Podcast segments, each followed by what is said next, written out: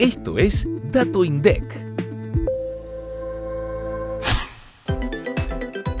En febrero de 2023, la canasta básica alimentaria y la canasta básica total aumentaron 11,7% y 8,3% respectivamente con respecto al mes previo. Un hogar de cuatro integrantes del Gran Buenos Aires necesitó 80.483 pesos en febrero para superar el umbral de indigencia y 177.063 pesos para no ser pobre. La valorización por adulto equivalente fue de 26.046 pesos para superar la línea de indigencia y de 57.302 pesos para la de pobreza. Con respecto a febrero de 2022, el valor de la canasta básica alimentaria registró un alza de 115,1% mientras que para la básica total fue de un 111,3%.